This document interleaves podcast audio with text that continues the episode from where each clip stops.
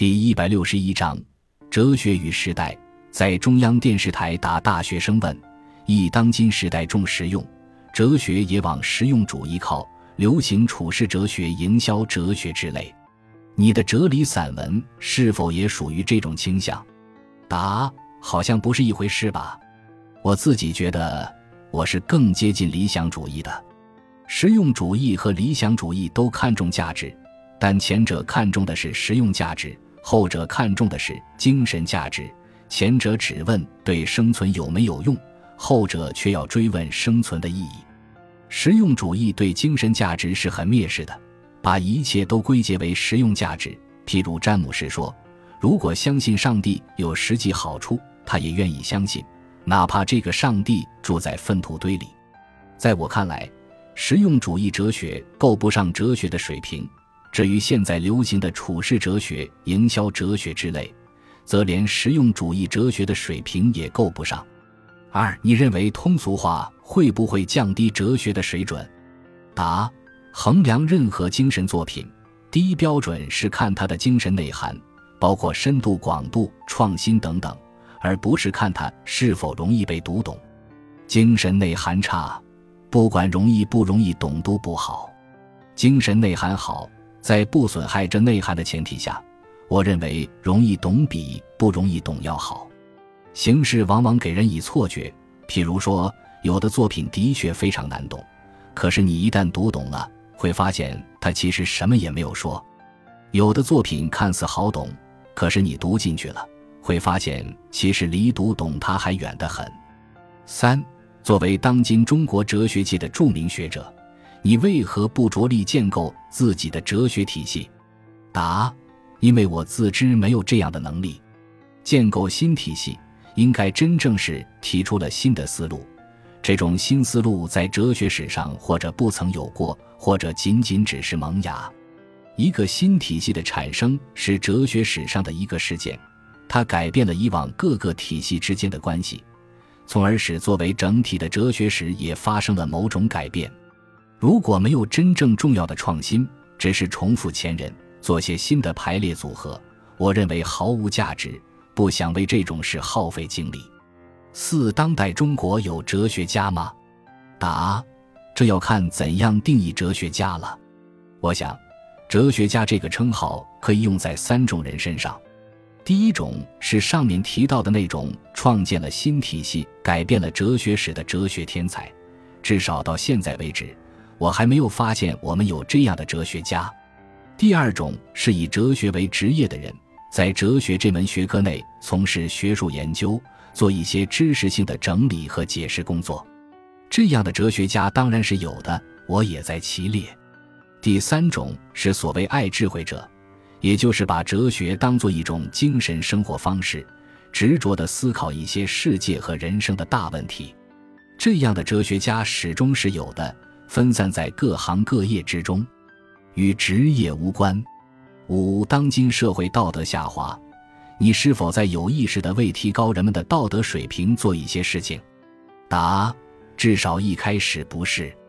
我只是自己对一些问题感到困惑，努力要去想通，并且把想的结果写了下来。发表后才发现，也许对社会有些积极作用。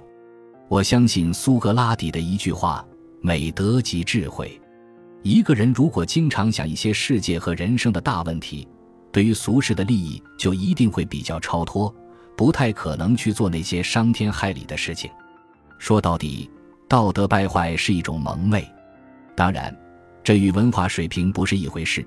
有些识字多的人也很蒙昧。六，在现实生活中，理想不但实现不了，常常还被击得粉碎。应该如何对待这个令人痛苦的事实？答：你所说的理想，可能是指对于社会的一种不切实际的美好想象。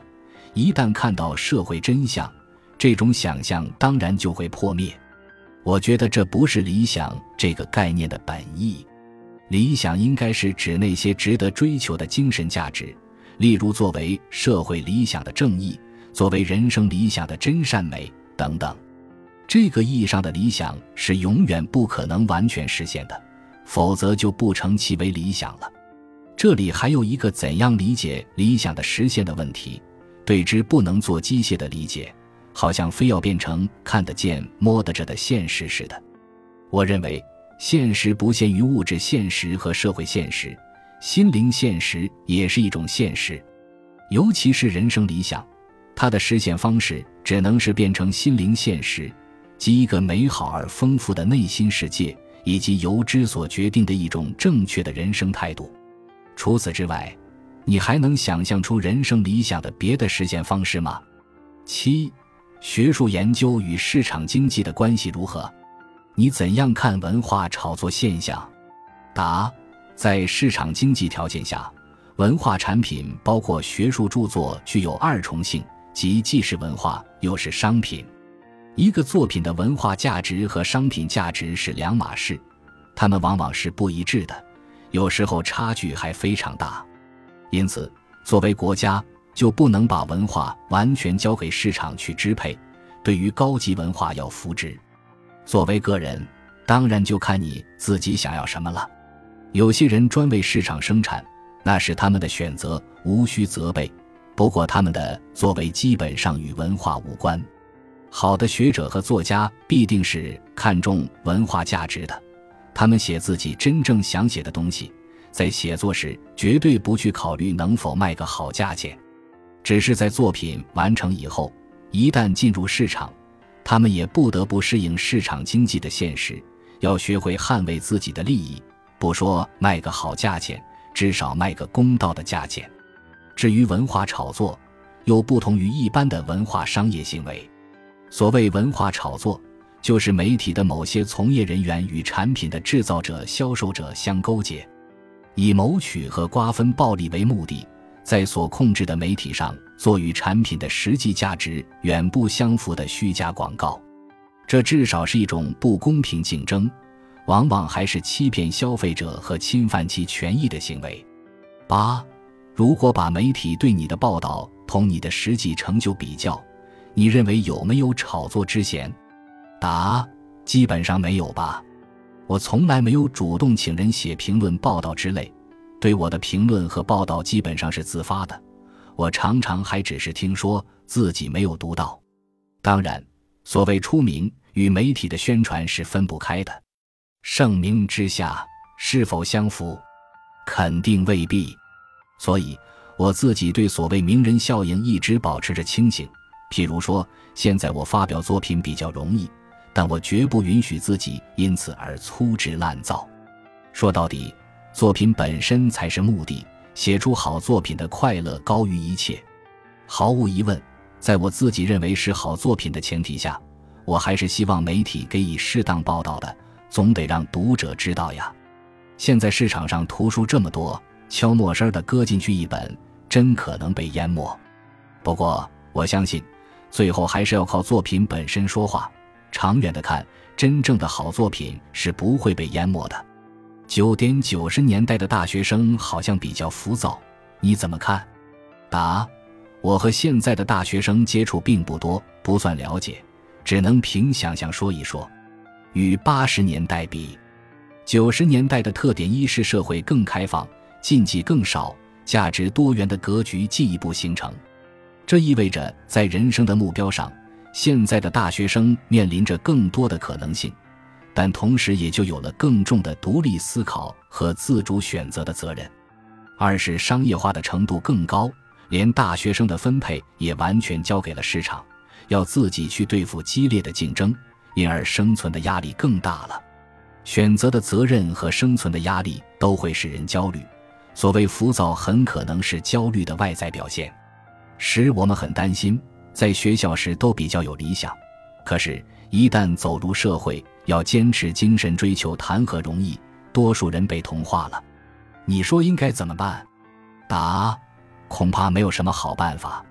如果我是你们，也只能面对现实，好好对付生存的压力。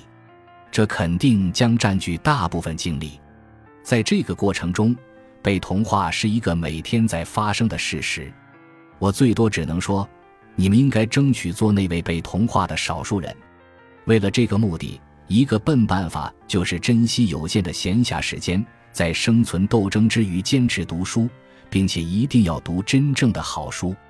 读什么是一件重要的事情，在这方面千万不要跟着媒体跑，把时间浪费在那些乱七八糟的流行读物上。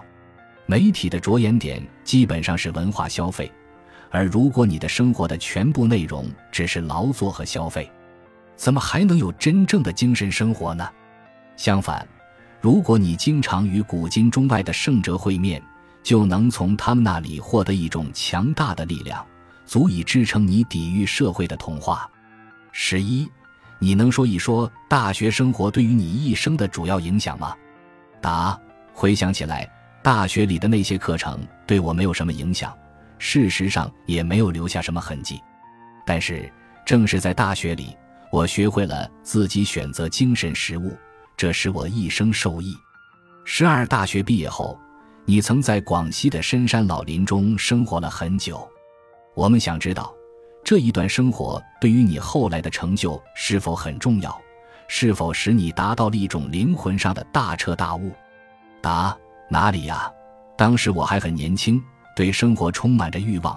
分配到深山老林里是不得已之事。偶然住一阵，也许挺新鲜。常年在那里生活就是另一回事了，你会觉得单调、沉闷、闭塞，绝非那样浪漫。不过那一段生活对我也有好处，主要的好处是时我知道了自己只是一个平常人。我始终记着这一点。所谓成就、名声之类是很外表的东西，我和当时那个在深山老林里默默无闻的我并无本质的区别。你也可以说这是一种彻悟。十三，尼采是一个很偏激的人，最后还疯了。他对你的实际生活有影响吗？答：你们从我的书中可以看到，我这个人一点也不偏激，好像也还没有疯的征兆。与尼采比，我可能要健康一些，当然更可能要平庸一些。十四，最后想问一下，你觉得你幸福吗？答：当然有觉得幸福的时候。也有觉得不幸的时候，我不知道怎样算总账。古希腊的梭伦说：“无人生前能称幸福。”算总账好像是追悼会上的事情，不过那和我完全无关了。既然如此，幸福就不可能是最重要的东西。许多伟大的人都不幸福，例如尼采和梵高。我比他们幸福，因为我肯定比他们平庸。感谢您的收听，本集已经播讲完毕。喜欢请订阅专辑，关注主播主页，更多精彩内容等着你。